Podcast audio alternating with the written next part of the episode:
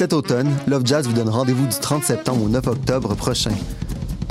Découvrez le meilleur du jazz d'ici lors de cette 22e édition qui se tiendra en salle et devant public. Au menu, 18 concerts regroupant plus de 85 musiciens.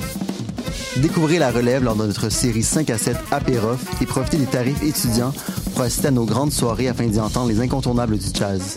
Pour tous les détails, visitez lovefestivaldeJazz.com. Love Jazz, ça se passe du 30 septembre au 9 octobre prochain à Montréal. Le Livard, Centre d'art, présente Maison Molle, une exposition collective qui rassemble les œuvres de 10 artistes travaillant textile. Elle met en scène l'hybridité et le croisement des pratiques à travers un parcours souple dialoguant avec l'architecture de la galerie. Au Centre d'art Livard, du 2 septembre au 10 octobre, 3980 rue Saint-Denis, lelivard.com.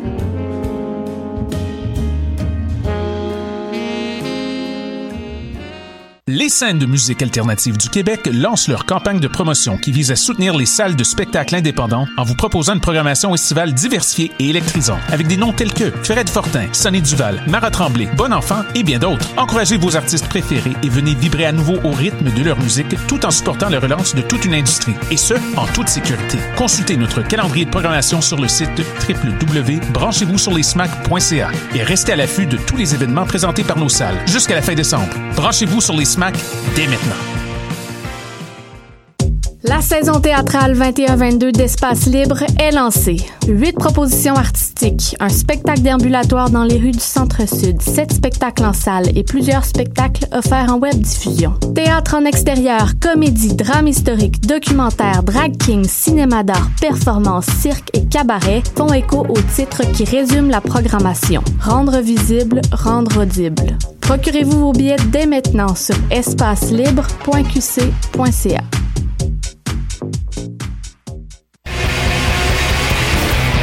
Hey, it's Alex from Mets, and you're listening to CHOQ Montreal.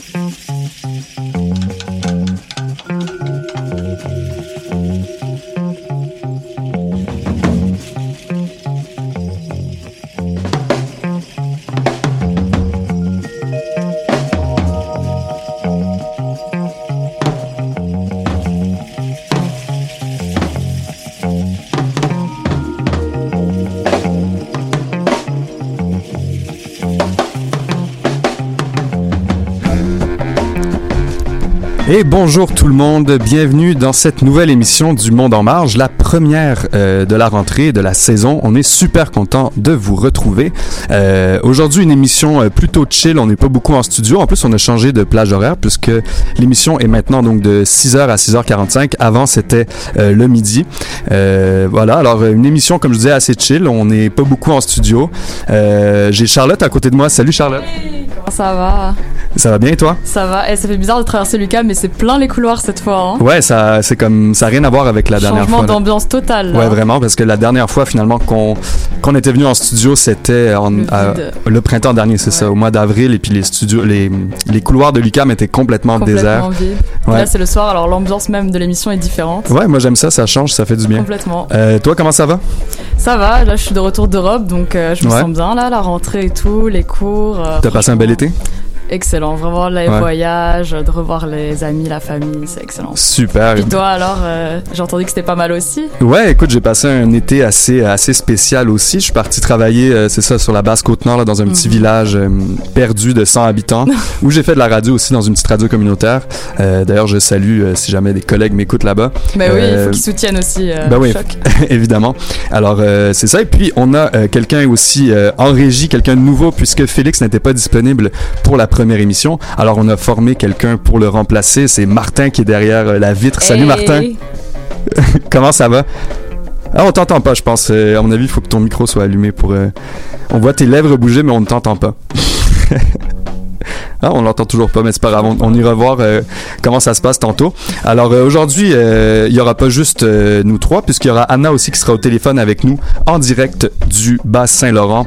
Euh, évidemment, son billet d'humeur traditionnel, on pouvait pas, on pouvait pas ne pas l'avoir pour la pour première de la rentrée. Et puis Tina qui est absente pour cette première émission, mais qui sera de retour parmi nous pour les prochaines émissions. Ne vous en faites pas.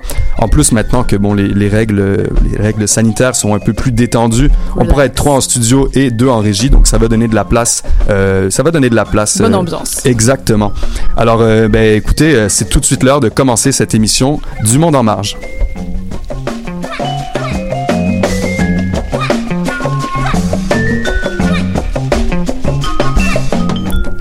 Alors, pour ce premier segment de l'émission, euh, Charlotte, eh bien, tu reviens avec évidemment tes fameuses chroniques insolites. Et oui, le retour. Et ouais, qu'est-ce que tu nous as préparé aujourd'hui? Alors aujourd'hui, déjà pas une, pas deux, pas trois, mais quatre nouvelles insolites pour l'émission. Et oui, là, vous êtes gâtés ce soir, là. Je me suis Wow. donné du mal, alors attention. On t'écoute, on On va rester dans une ambiance plutôt dark pour les deux premières, étant donné que je préfère toujours finir euh, sur une bonne note. On va aller de la chronique euh, la moins drôle à la plus En marrante. plus, il n'y a pas de Tina aujourd'hui, alors il faut... Voilà, c'est ça. On garde un peu d'optimisme euh, pour arriver, raviver l'émission. Alors voilà, la session vient à peine de commencer, mais ça fait déjà plus de trois semaines que nous sommes revenus en cours à l'UCAM. Mhm. Et c'est aussi déjà presque la saison d'Halloween. Donc je pense que cette chronique vous enlèvera l'idée d'aller dans une maison hantée le 31 octobre et peut-être même pour toujours. Ah ouais. Parce qu'en fait, il s'agit plutôt d'une tragédie, voire même d'un drame, puisqu'un enfant de 11 ans a été poignardé dans une maison hantée aux États-Unis, dans l'état de l'Ohio, le 25 septembre dernier. Ok. Donc j'exagère un peu sur l'histoire du drame, vous allez comprendre pourquoi. Donc figurez-vous qu'il s'agissait en réalité d'un accident. En fait, c'est un acteur de la maison hantée, donc un employé payé pour faire peur aux visiteurs, qui a jugé sympa de prendre un vrai couteau avec lui sur son lieu de travail pour terroriser les visiteurs. donc voilà, je sais pas à quel moment il a pu penser que c'était une bonne idée ou qu'il allait pas se passer un accident. Des parce fois, je pense qu'il y a des connexions clairement, qui euh, se font pas dans le, ça, cerveau des ça a gens. pas, ça a pas dû faire euh, tilt euh, très très vite. Mais du coup, l'employé, un peu trop motivé par son travail, a donc décidé de s'investir à fond. En tout cas, l'orteil d'un jeune garçon de 11 ans a payé les frais de la bêtise de ce jeune monsieur, car euh, l'acteur, en faisant peur au garçon, a accidentellement poignardé son orteil. Donc le couteau aurait transpercé la chaussure, le laissant avec une blessure pas très grave, mais quand même. C'est pour ça que je me permets de rire, parce que c'est juste l'orteil, ça aurait Ouais, peut-être pu ça, être pire, mais c'est- quand même pas que drôle. c'était pas le visage ou Ouais, autre. voilà. D'ailleurs, l'employé est assez jeune, il a 22 ans, et il a admis son erreur à la police et est maintenant accusé d'agression par négligence. Mais évidemment, en tout cas, c'est pas très bright de sa part. Là, de- Pas très intelligent, que pas très fut-fut, non. C'est ça, il y a des couteaux en plastique qui existent, là, tu sais, pourquoi amener un vrai couteau? hein? Mais c'est ça, puis même un masque, je pense un enfant de 11 ans, là, il peut avoir peur dans une maison hantée. Mais lui, je pense que c'est fini pour lui, Halloween, puis tout ça, il est traumatisé à vie. Il a essayé presque de se faire peur à lui-même, ou D'ailleurs, en tout cas, voilà. Ça, je sais pas si tu sais, mais il y a une ville euh, ben, près de- des chutes du Niagara, la, la ville de Niagara Falls, Ouais. où il y a beaucoup de maisons hantées comme ça. Mhm. C'est comme, tu connais un peu? J'ai entendu parler, ouais. Ouais, c'est comme la spécialité là-bas. Je suis allé quand j'étais petit aussi. C'est vrai. Et C'est tu t'es comme- fait prendre. euh, Ouais, je me suis pas fait poignarder par- Ah ouais. Heureusement. Mais- non, non, tout s'est bien passé. Mais en tout cas, ben, j'espère que son orteil va aller mieux. On, on Oui, on espère, euh, on espère tous. Mais du coup, pas que je veuille faire de la mauvaise publicité, mais faites attention aux Seven Floors of Hell Haunted House. Oh. Parce que là-bas, les employés sont un peu trop motivés par leur travail. Tu leur fais de la mauvaise pub, là. Écoute, euh, je me permets, hein, vu Ben l'ampleur ouais. des dégâts. euh, Attends, je t'interromps juste un petit, un petit instant. Je pense que Martin, ça y est, on t'entend. Je pense que oui. Ah, oui. voilà. Ta belle voix dans mes oreilles, là. Comment ça va, Martin? Bah écoute, ça va. Ouais, ta première fois en régie. euh, Incroyable. Ouais, incroyable. Ah ouais. C'est toute une ambiance, hein, d'être derrière la console comme ça. C'est quelque chose. hein. Beaucoup de responsabilités aussi. Exactement. Bon, ben écoute, tout se passe bien pour l'instant. euh, je suis sûr que tu vas être bon pour la suite. Et on continue avec toi, Charlotte. Ta deuxième info euh, insolite. Et oui, c'est ça, on y va pour la deuxième nouvelle. Donc pour ça, on va faire un petit saut de l'autre côté de l'Atlantique parce que là, c'est en Italie que ça se passe, dans la ville de Prato.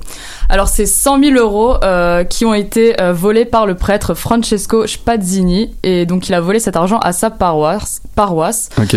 L'argent aurait été volé directement dans les caisses de l'église et euh, celle-ci avait été euh, récoltée dans le but d'aider des familles défavorisées. Donc pas très joli, Ah ouais, joli. C'est vraiment, il y a aucun. euh, Il y a Aucun aucune morale, vraiment, euh, vraiment rien du tout là. Le prêtre en question a 40 ans et est accusé d'avoir volé l'argent dans le but, accrochez-vous bien, d'acheter de la drogue et de les utiliser dans des orgies. Voilà. toujours plus. Quitte à faire les choses à fond, voilà, Ben, autant, c'est ça que je me autant dis, y aller quoi. Tant qu'à voler de l'argent pour les enfants défavorisés, autant l'investir dans la drogue et les orgies. Voilà, pense que- surtout quand t'es un prêtre, c'est sûr que Ah ouais, s'attend totalement à ça. Tout à fait. D'ailleurs, le colloque de ce même prêtre serait complice de toute cette affaire et ce sont donc des pipes de crack qui ont été retrouvées chez ces deux hommes. Le prêtre a même avoué qu'il a donné du GHB aux personnes qui ont participé à ces orgies. Donc le GHB qui est connu pour être Ouais, la ouais. drogue du viol. Donc voilà, de, de mieux en mieux. Voilà. Non, mais c'est pas possible ça. C'est ça s'arrête pas. Actuellement, euh, les policiers sont en train d'enquêter euh, et donc interroger interrogent 200 personnes. Donc ce sont les personnes qui ont participé aux orgies euh, organisées par le prêtre. Donc voilà, 200 personnes à l'orgie, 200 quand même. personnes, Voilà, quand Ok, on, quand réfléchit au C'est quand même de la bonne orgie, là. On est, On est on est sur quelque chose on de est sur de l'orgie de qualité, là, quand même. c'est ça. Donc pour ce qui est de l'état actuel de cette affaire, eh bien pour l'instant le prêtre est assigné à résidence et le jugement on l'attend prochainement. Ok, Donc mais voilà écoute, pour ce qui était de ces deux premières euh, nouvelles insolites. tu pourrais peut-être nous faire un suivi sur le prêtre euh, après le jugement dans Mais une prochaine complètement, émission. dans deux semaines, on se refait un petit euh, topo sur ce qui s'est passé. Assez incroyable. En tout cas, on commence très bien la saison avec Yes. deux belles infos. Et puis, de toute façon, on te retrouve plus tard en fin d'émission pour deux autres. Deux autres infos et une sur le Luxembourg, attention. Et oui, parce que c'est ta terre natale. ta- Exactement. ta- en tout cas, tu es originaire du Luxembourg. Voilà, donc, je suis née et j'ai vécu là-bas. Super. Et puis justement, je trouvais ça intéressant d'en parler un petit peu parce que c'est pas un pays. euh, bon, c'est un pays qu'on connaît de nom. C'est ça. Mais, euh, Mais c'est très petit et c'est vrai ouais. qu'il se passe pas grand-chose, mais là j'ai une bonne nouvelle euh, justement à vous annoncer. Ah ben, on a super hâte d'entendre ça. Euh, on se laisse tout de suite en musique avec Sarah May, Le cœur a ses raisons. Puis je vous reviens tout de suite après et ça sera Anna et son billet d'humeur. Et c'est parti pour la musique. Hop, Martin qui est en panique derrière la, la régie. Mais euh, en tout cas, en attendant, euh, je voulais préciser que donc Anna nous revient avec son billet d'humeur après l'émission, enfin après la- après cette musique, et euh, ensuite, ça sera moi qui vous fera, ça je l'avais pas encore annoncé, je vous ferai un petit tour du monde de l'actualité, donc en commençant par l'Europe, puis euh, l'Afrique, l'Asie, je vais un peu euh, faire un petit tour du monde de l'Europe et de Tu voir fais un tous peu. les euh, continents là, une nouvelle par continent. Ouais, exactement. Alors je me suis dit peut-être pas tous les continents, je vais commencer avec trois parce que sinon ça faisait peut-être trop de vrai, stock. c'est vrai. Mais je pense qu'on a la me musique. un peu de euh, aussi. Parfait, on part tout de suite en musique. Avec le recul, je reconnais les sourires déguisés. Pour maman, je vais garder ma dignité. Pour sortir de l'ombre, y a que la vérité. Seul dans ma bulle, ma bière comme diamant brut. Ma passion mène ma raison. C'est le cœur qui guide mes pas. On dit que le cœur a ses raisons. La raison ne connaît pas. Ma passion mène ma raison. C'est le cœur qui guide mes pas. On dit que le cœur a ses raisons. La raison ne connaît pas. Le cœur, je connais, j'y fais mes actes. Le. C'est qu'elle a encore des juifs, mais retiens tes larmes, mais retiens tes larmes, mais retiens tes larmes. Le cœur, je connais, j'y fais mes actes. On est sur le raté. C'est qu'elle a encore des juifs, mais retiens tes larmes, mais retiens tes larmes, mais retiens tes larmes. T'as dès le début, on a surmonté les obstacles un à un. Donne-moi l'idée d'entrer dans la danse, masque les apparences, je fais pas dans l'arrogance. Toutes nos manigances, si tu me connais, tu sais que je suis contre l'injustice. Je veux qu'on se batte ensemble pour soit inclusif. Seul Ma passion mène ma raison,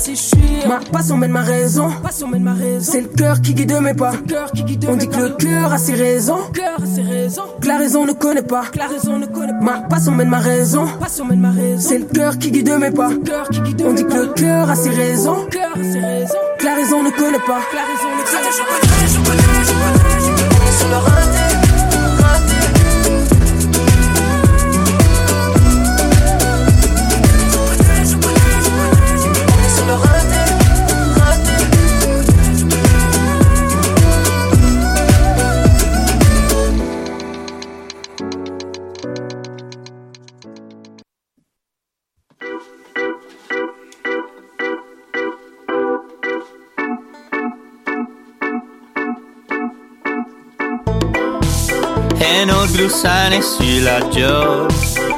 Papa gouverne, on mon argent dans son coffre. Souvent, je fais les affaires last minute. Ma point mes income tax. Ça, ça m'excite. Pis ça fait chaque semaine que je les ai. Check ma mailbox au moins quatre fois every day. Que c'est que c'était Laetitia qui que d'arriver. Que d'avoir mon income tax return. Tonight the party never ends. Tax return. Tonight we gonna watch it burn. Tax return. Tonight the city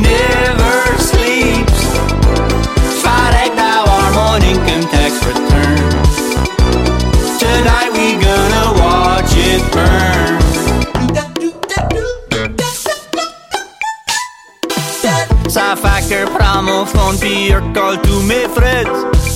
Y'a dit que de soir au party jusqu'au lendemain. Puis point d'avouri sur les snacks ou la bouse. À cause mes poches sont pleines and I'ma blow a few. Va blower friggin' 200 pièces à Walmart. Va blower friggin' 200 pièces à Walmart. Va blower friggin' 40 pièces au Taco Bell. Va blower friggin' 40 pièces au Taco Bell. Va remplir ma carte de friggin' Supreme Gas.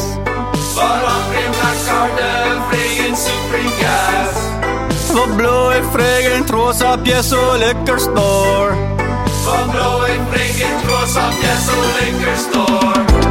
Fait d'avoir mon income tax return. Tonight the party never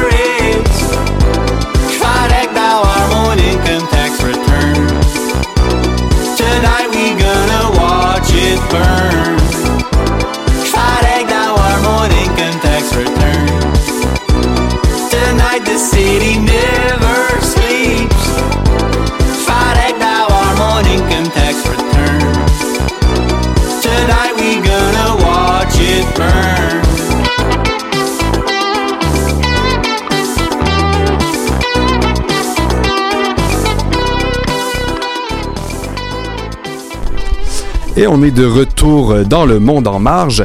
Alors, euh, on vient d'écouter euh, Petit Béliveau, un classique hein, maintenant dans, euh, dans cette émission. Je pense que ceux qui nous connaissent le savent.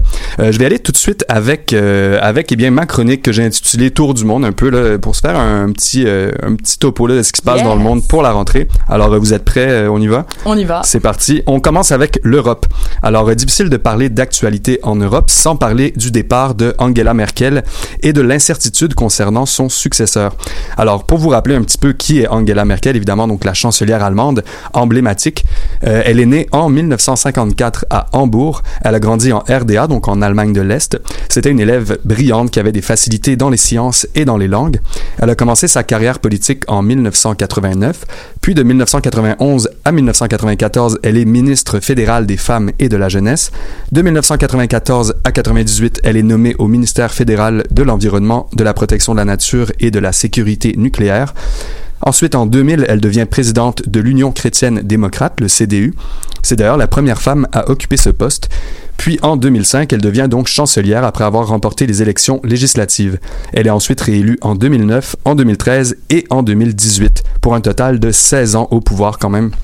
Sacré parcours là. Assez impressionnant, ouais. Euh, donc, euh, elle, elle va pas donc se représenter là en 2021, ce qui va marquer la fin de son règne, puisque c'est vraiment un, un règne qu'elle, qu'elle a depuis 2000, euh, 2005, c'est quand même assez impressionnant. Elle a été désignée 14 fois comme la femme la plus puissante au monde par le magazine Forbes. Wow. Assez impressionnant aussi. Euh, donc, elle a vraiment marqué la politique euro- européenne et même, je dirais, la politique mondiale euh, avec un style très sobre et pragmatique, là, un peu à l'allemande. Alors, euh, dimanche dernier, lors des élections législatives, son parti, qui est un parti de- d'alliance, le CDU-CSU, a connu un revers historique en ne remportant que 24 des suffrages. C'est le SPD, le Social Parti démocrate, qui remporte les élections avec une courte avance. Euh, le Parti vert, lui, arrive troisième avec près de 15% des voix, suivi des libéraux avec 11,5% et de l'extrême droite avec un peu plus de 10 Alors, en raison du score très serré entre les deux principaux partis, eh bien, on ne risque pas de voir la formation d'un nouveau gouvernement avant la fin de l'année et peut-être même pas avant 2022. Alors, en attendant, eh bien, Angela Merkel reste chancelière par intérim. Euh, si celle-ci reste à la tête du gouvernement jusqu'au 17 décembre prochain, eh bien, elle aura battu le record de longévité au pouvoir, c'est-à-dire 5870 jours. Waouh, c'est vrai que c'est long. Ouais, c'est c'est impressionnant, mais moi, ça me fait bizarre de plus la voir euh, dans le paysage politique européen. Mais c'est vrai que quand on pense à l'Allemagne, on pense souvent à elle comme figure euh, emblématique là. Moi, je sais pas vous, mais j'ai connu personne d'autre. Je me rappelle pas qui était là avant Angela Merkel. Ah, moi non on- plus, hein, pour être honnête. Pourtant, je vais au Luxembourg, c'est juste à côté. C'est vrai. Puis Martin, toi aussi français, tu- on, on a l'habitude de la voir, tu te rappelles pas non plus. Bon, peut-être qu'on pourrait faire des recherches. Tout ça pour dire que c'est vraiment elle qui, qui a marqué les esprits, donc euh, à suivre. On continue et on reste en Europe avec euh, cette fois euh, l'Écosse. Alors, Ah. est-ce que vous avez vu le film Trainspotting Hmm, non. Non, vous l'avez pas vu? Il s'agit de quoi? Alors, c'est un film qui est sorti en 1996. Est-ce que vous voyez c'est quoi déjà? Ah oui. je- hmm, Euh, non, du tout. Du tout, vous voyez pas Trainspotting Ok. Explique-nous. Alors, c'est un classique un peu qui est sorti en 96, réalisé par Danny Boyle. C'est un film britannique euh, qui met en scène Ewan McGregor. Alors, le film raconte l'histoire d'un jeune Écossais héroïnomane qui, qui habite à Édimbourg. Et euh, ça, le film dépeint un peu une jeunesse écossaise en perdition qui est, qui est décimée par les ravages de la drogue. C'est, euh, il y a eu beaucoup de succès à ce moment-là parce que surtout, justement, ça représentait une réalité sociale en Écosse. Eh bien, on peut dire que ce film est toujours d'actualité aujourd'hui. On parle même en Écosse de génération train spotting puisque en 2020, les statistiques font état de plus de 1300 décès liés à la consommation de drogue.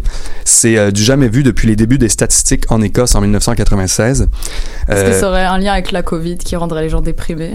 Ben, honnêtement, ça fait que augmenter depuis d'année en année. Alors, euh, Ok, donc ça n'a pas un lien spécial avec ça? j'imagine qu'il doit quand même, j'imagine que ça n'a pas aidé. Ça doit être un peu amplifié quand même. C'est ça. Mais c'est un problème qui traîne depuis des années en Écosse. Puis quasiment chaque année, on voit une augmentation dans le nombre de décès. Alors oui, je pense que la COVID n'a pas dû aider non plus. Alors il faut se rendre compte qu'en plus, l'Écosse, c'est vraiment une petite nation. Là, c'est 5 millions d'habitants. Et c'est pourtant le pays le plus touché d'Europe euh, par les décès liés aux drogues, loin devant la Suède et la Norvège. Donc c'est un enjeu qui est vraiment au centre des préoccupations et qui inquiète beaucoup les Écossais.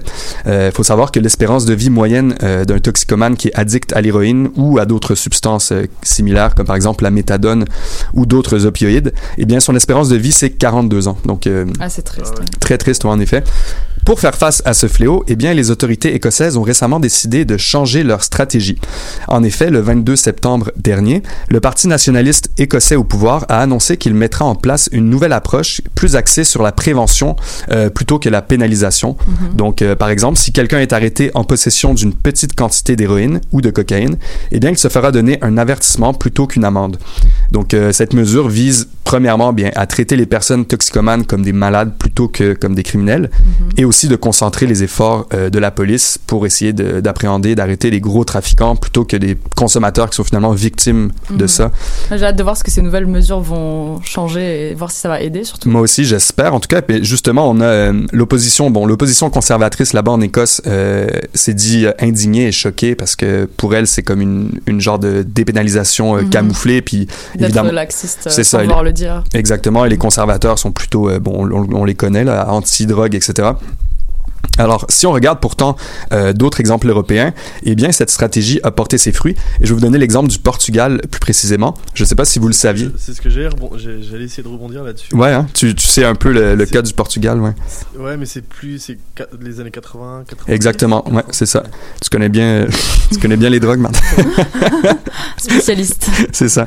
Alors oui, en effet, au Portugal, euh, dans les années 90, eh bien, le pays faisait face à, une, euh, à un problème qui est un fléau similaire à celui que vit l'Écosse aujourd'hui, donc euh, une crise des opioïdes. En 2001, le gouvernement socialiste portugais de l'époque, qui avait pas vraiment d'autres alternatives, s'est dit on tente le tout pour le tout, et ils ont décrim- décriminalisé toutes les drogues. D'un coup, ils ont vraiment décriminalisé toutes les drogues. Toutes, Euh.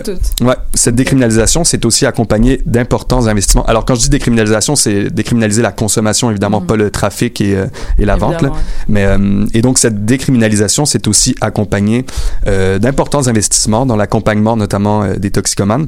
Et aujourd'hui, eh bien, le Portugal, euh, quelques dizaines d'années après, fait partie des meilleurs élèves d'Europe en termes de décès liés à la drogue. C'est vraiment, ils sont au top euh, en Europe là, à ce niveau-là. Donc, moi, je me dis, on a la preuve, euh, Que ça fonctionne. on a la preuve que ça fonctionne. Donc on peut être optimiste pour l'Écosse. Exactement. Et je pense que c'est une bonne décision. D'ailleurs, je pense que la majorité des gens en Écosse se félicitent de ça. De toute façon, ça fait que aller de, de mal en pire. Donc, euh, tant qu'à essayer quelque Autant chose. essayer autre chose. Autant ouais. essayer autre chose, ouais. Mais je pense que l'important c'est l'accompagnement. Enfin, Ouais. comme tu dis, le Portugal a investi beaucoup.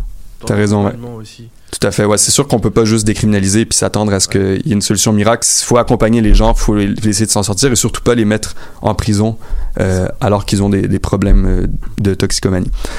On continue avec euh, mon tour du monde et on part en Afrique. Ah. et plus précisément en Tunisie, où pour la première fois de l'histoire du pays, une femme sera chargée de composer le nouveau gouvernement. Donc euh, plutôt une bonne nouvelle. Très bonne nouvelle. même. Et oui, en effet, le président tunisien euh, Kaïs Sayed a nommé Najla Bouden comme première ministre. Alors cette nouvelle a créé la surprise, d'autant plus que cette professeure de 63 ans qui enseigne la géologie à l'École nationale des ingénieurs de Tunis, eh bien cette, euh, cette femme est inconnue du paysage politique tunisien, on la connaissait pas trop. Euh, et il faut aussi savoir que la Tunisie, je sais pas si vous le saviez, elle fait, assez, elle fait office d'exemple un peu au Maghreb et dans le reste du monde arabe en matière de droits des femmes. Euh, le divorce, par exemple, est autorisé depuis 1956. Ah, donc, je savais pas. Ouais, quand même depuis assez longtemps. Et la constitution tunisienne garantit entre autres la représentation des femmes dans les assemblées, ainsi que des conditions de travail décentes et un salaire équitable. Donc euh, bon, c'est des choses nous qui nous semblent évidemment Logique, acquises, ouais. logiques, mais euh, c'est pas le cas partout. Et Mais c'est pas euh, les mêmes réalités partout. Exactement. ouais. Donc il faut essayer de se remettre un peu des fois. euh, Dans le contexte. dans le contexte, exactement. Euh, on s'attend toutefois à ce que la nouvelle première ministre pèse assez peu dans la balance du pouvoir, puisque le président tunisien, eh bien, il détiendra tous les pouvoirs exécutifs en vertu d'un décret qu'il a lui-même euh, qu'il a lui-même passé en fait le 22 septembre dernier. Euh, il faut aussi savoir que la Tunisie traverse actuellement une crise sociale qui a été aggravée par la pandémie. Euh, le chômage culmine actuellement à 18% et le PIB est en baisse. Donc euh, les Tunisiens ont envie de nouveau et de, de renouveau et de surtout d'amélioration. On change une dernière fois de continent et là je vous amène en Asie. Ah, En Asie, est-ce que vous connaissez le boxeur Manny Pacquiao? Pas du tout. Tu connais Martin? Oui. Est-ce que tu sais de quel pays il vient? Thaïlande? Non, c'est dans la même région, c'est l'Asie du Sud-Est, c'est les Philippines. C'est un boxeur philippin, ouais, Manny Pacquiao, euh, considéré vraiment comme l'un des meilleurs boxeurs là, de la fin des années 2000. euh, euh, c'est ça, de la fin des années 2000. Il a notamment, notamment été champion du monde dans huit catégories différentes. On se rappelle notamment, ben, je sais pas si vous le savez, le, le combat qu'il y a eu contre Floyd Mayweather en 2015, qui est un peu prés- présenté comme le combat du siècle en 2015. Là, c'était comme les deux plus grands boxeurs du moment. Je me rappelle que j'étais dans un bar à Montréal à ce moment-là. C'était, il y avait une grosse hype, là, vraiment. Ah, tu la regardes en direct? Ouais, je, trava- je travaillais dans un bar à ce moment-là, comme Ah, dans un bar sportif comme Buzz Boy, et puis il y avait le, il y Ah avait le match. En plein dans l'ambiance alors. C'est ça, moi j'étais en plein dedans. Alors euh, bref, tout ça pour vous dire que ce fameux boxeur, Manny Pacquiao, eh bien, il a annoncé aujourd'hui qu'il prenait sa retraite après 25 ans de carrière professionnelle. Alors euh, donc il l'a annoncé aujourd'hui euh, sur Twitter, je pense. Mais cette fin de carrière annonce le début d'une autre, puisque l'ex-boxeur avait annoncé il y a 10 jours être candidat aux élections présidentielles qui auront lieu en mai 2022 aux Philippines. Ah oui, je m'attendais pas à ce genre de changement de direction Ouais, ouais, euh, euh, professionnelle. un U-turn, quasiment euh, un gros changement de direction. Alors, euh, Manny Pacquiao, de son vrai nom Emmanuel Dapidran Pacquiao, est déjà familier avec la scène politique puisqu'il avait été élu député en 2010, puis sénateur en 2016. Donc, euh, il faisait déjà de la politique, même euh, en pratiquant son sport, la boxe. Euh, il est vraiment, il bénéficie d'une immense popularité là, dans l'archipel des Philippines et ça pourrait beaucoup jouer en sa faveur aux prochaines élections présidentielles. La seule chose, c'est que ses détracteurs lui reprochent euh, bon, d'être premièrement quelqu'un qui a aucune expérience en politique, même s'il a été un peu député et sénateur, euh, il était très, euh, très peu présent apparemment dans les au Sénat et à l'Assemblée. Donc, euh, C'était pas suffisant pour c'est ça, convaincre. exactement. Puis on lui reproche aussi de pas avoir eu une, une éducation forcément euh, très euh, très incroyable. En fait, euh, lui, lui, il a grandi vraiment dans l'extrême pauvreté, euh, dans la ville de General Santos, dans le sud des Philippines. Euh, donc, il a vraiment, il a quitté l'école à 14 ans, je pense. Il a grandi une partie de son enfance dans la rue. Il a finalement un peu fait de boxe en parallèle, puis là, il, bon, il est devenu ce qu'il est aujourd'hui.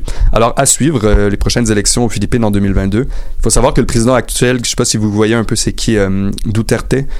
C'est euh, un peu un spécial de style Bolsonaro euh, au Brésil ou un peu un genre de Trump aussi, mais en pire. Là, je pense qu'il est comme vraiment. euh, lui, sa mission, c'est d'arrêter la criminalité, mais quitte à tuer tout le monde dans le fond. c'est Ouais. un peu ça sa mission. Et il est quand même assez populaire aux Philippines, donc ça sera à suivre. À suivre. C'était la fin de mon tour du monde. Voyons, je suis essoufflé. C'était top. C'est- c'est c'est allé vite, c'est allé vite. Euh, on part tout de suite en musique et cette fois, on va avoir euh, Anna avec nous au téléphone juste après la prochaine Yeah. musique. C'est parti.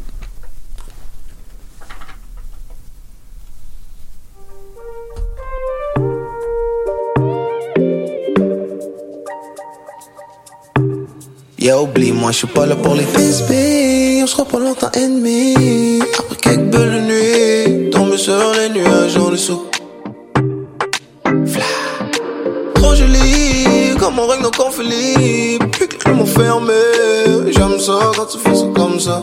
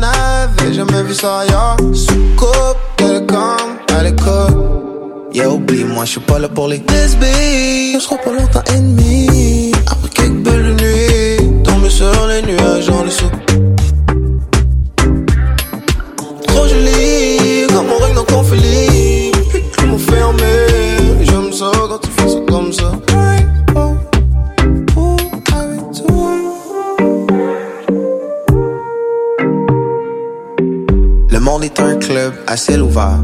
Sois donc prêt pour différents vagues.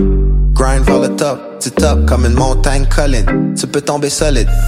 Puis si t'en as envie, toi aussi, d'en faire la plus belle année de nos vies. Bloquer toutes les mauvaises langues puis le bruit. Hein? Yeah, oublie, moi je suis pas là pour les frisbees. On sera pas longtemps.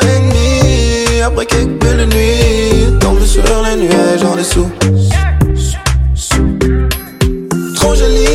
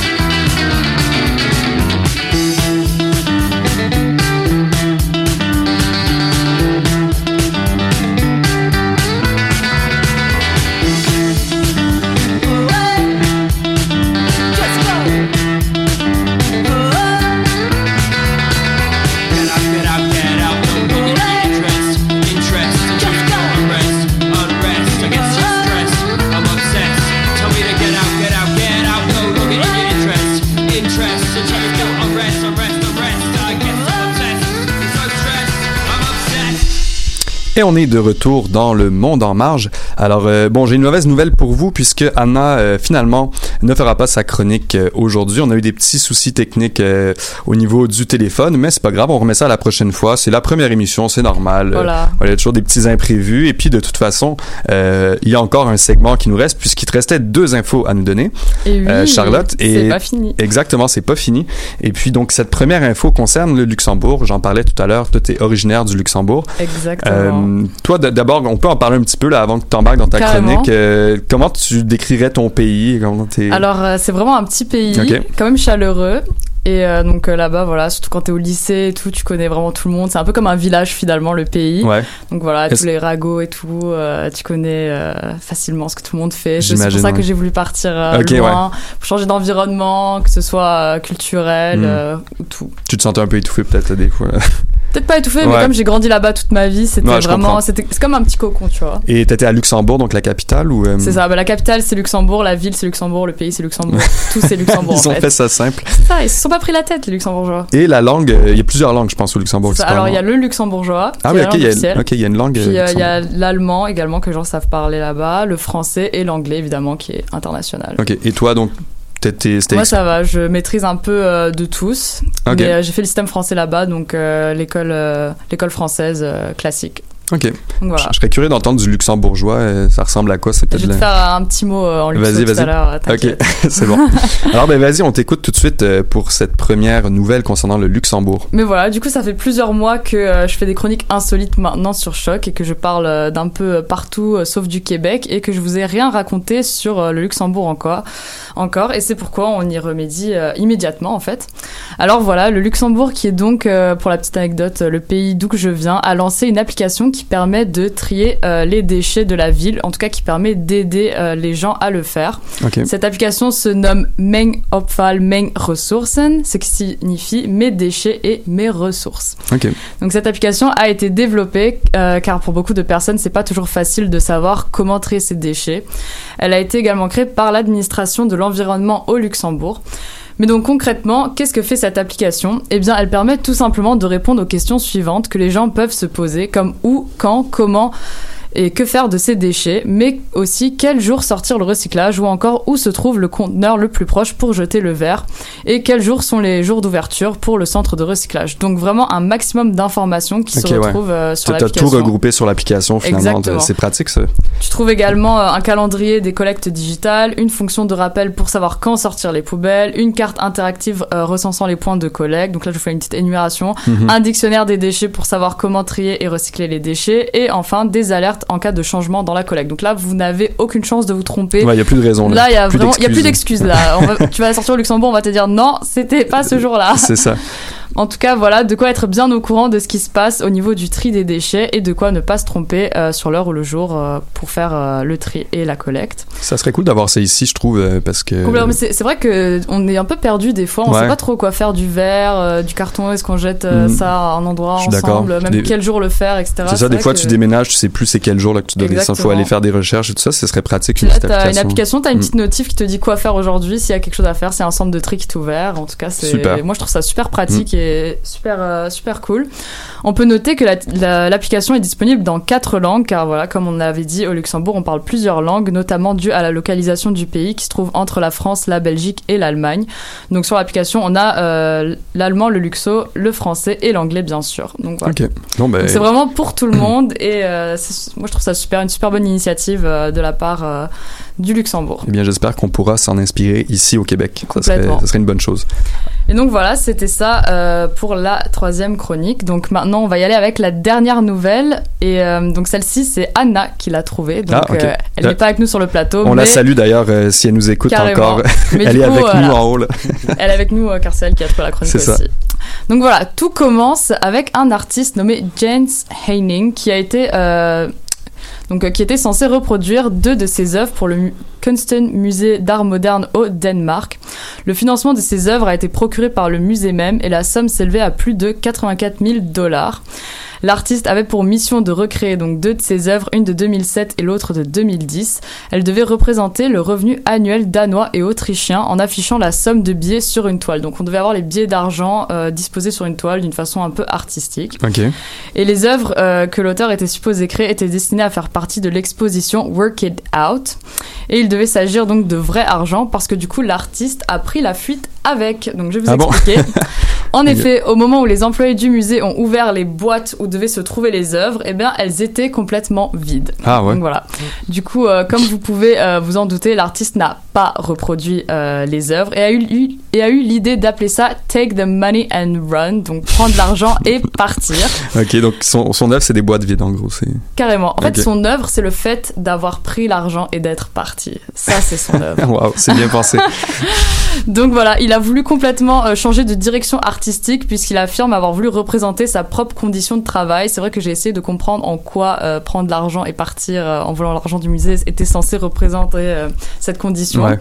Mais il devait avoir ses raisons. Bien évidemment, le musée demande à l'artiste de rendre l'argent car cet acte est une violation de leur accord juridique. Mais le directeur du musée, Lace Anderson, a tout de même affirmé que l'œuvre avait sa place dans l'exposition. Ah ouais. Là, juste pour qu'on soit clair, on parle de cadres et de toiles complètement vides. Donc euh, James justifie son action en disant que son œuvre c'est d'être parti avec l'argent en courant. Il a 56 ans, est originaire de Copenhague et il est connu depuis les années 90 pour illustrer à travers ses œuvres l'argent, le pouvoir et des groupes marginalisés. Ce qu'on peut dire c'est qu'à travers son Take the Money and Run, il a très bien illustré ces trois points. Vraiment.